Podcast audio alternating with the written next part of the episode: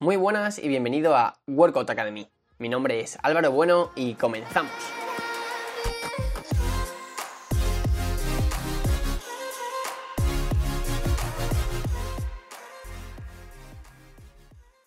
Muy buenas de nuevo y bienvenido a este sexto episodio del podcast Workout Academy en el que hoy vamos a tratar un tema que es bastante contraintuitivo al principio, pero que una vez que lo entendamos nos va a ayudar muchísimo si nuestro objetivo es la pérdida de grasa.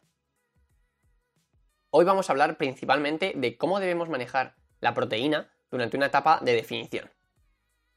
Pero antes de meternos de lleno en este tema, vamos a dejar algo bastante claro. Y es que si tu objetivo es perder grasa, lo primero que tienes que tener en cuenta es que debes mantener una situación de déficit calórico.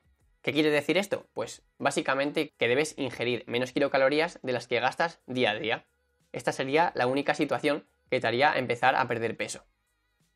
Así que una vez tenemos esto claro, sí que ya podemos empezar a pensar en cómo podemos gestionar los diferentes macronutrientes durante esta etapa de definición. Para quien no lo sepa, existen tres macronutrientes que son los carbohidratos, las grasas y las proteínas. Y en el podcast de hoy vamos a hablar del el macronutriente más importante durante esta etapa, que en este caso sería la proteína. Así que, una vez dicho esto, voy a soltar ya el bombazo de primeras. Y es que, aunque te sorprenda al principio, lo ideal es aumentar tu ingesta de proteínas durante una etapa en la que quieres perder grasa corporal. Sé que te acabo de decir que si tu objetivo es empezar a perder peso, básicamente tendrías que disminuir la cantidad de comida que ingieres día a día, pero en el caso de las proteínas, esto no es así e incluso habría que aumentar la cantidad que ingerimos. Y esto es básicamente porque el macronutriente de las proteínas, que para quien no lo sepa, lo contiene alimentos como la carne, el pescado, los huevos, etc. Y es que la clave de este macronutriente es la gran cantidad de ventajas que nos va a aportar durante una etapa, como ya hemos dicho, de pérdida de grasa.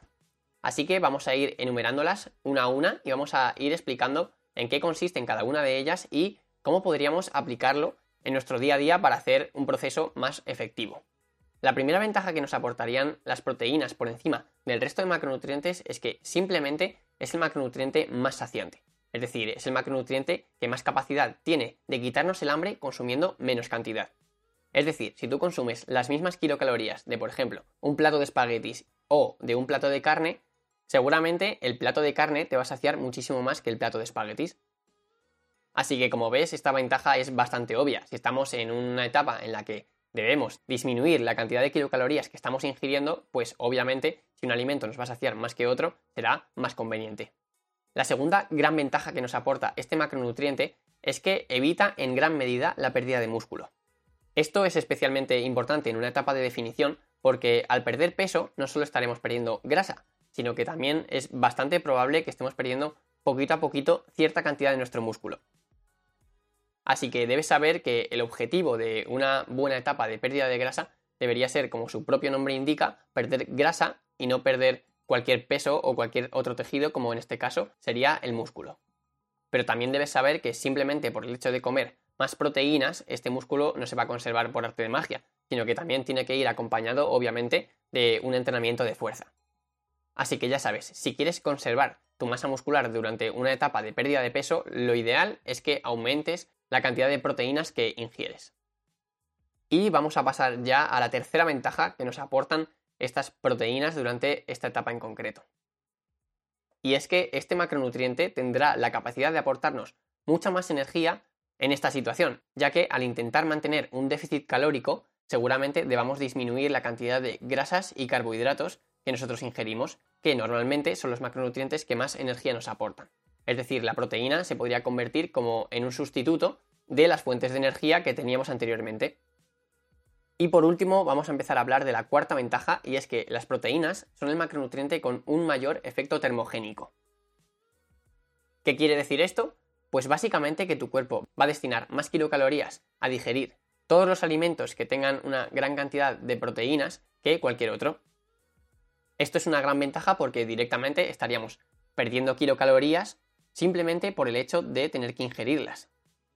Por tanto, estaríamos aumentando nuestro gasto calórico prácticamente sin esfuerzo. Y como ya sabemos, este gasto calórico es totalmente imprescindible si queremos mantener una situación de déficit calórico para poder seguir perdiendo peso. Y con esto ya vamos a pasar un poco a hacer un resumen rápido de las cosas con las que te tienes que quedar de este episodio. Y es que debes saber que las proteínas son el macronutriente más saciante, debes saber que se encargan de la pérdida de músculo, sobre todo en una etapa de pérdida de grasa. En tercer lugar, debes acordarte de que aportan energía a no tener disponibles otras fuentes de energía como las grasas o los carbohidratos. Y por último, que es el macronutriente con un mayor efecto termogénico. Es decir, que tu cuerpo destina más kilocalorías a ingerir este tipo de alimentos que otros. Y con esto ya terminamos. Ha sido un episodio, la verdad, que bastante corto, pero que creo que puede dar unas claves muy directas de cómo debemos llevar a cabo una etapa de definición. Así que nada, espero que te haya gustado y que te haya sido sobre todo muy útil este episodio y que seas capaz de sacar ciertos aprendizajes aplicables en tu día a día. Como siempre, ya sabes que me puedes encontrar en Instagram como abuenoworkout o puedes consultar mi página web en alvarobuenoworkout.com si quieres acceder a muchísima información sobre entrenamiento y nutrición, sobre todo enfocado a la mejora de la composición corporal. Comparte este episodio a alguien que creas que podría serle de gran ayuda y nos vemos en el próximo.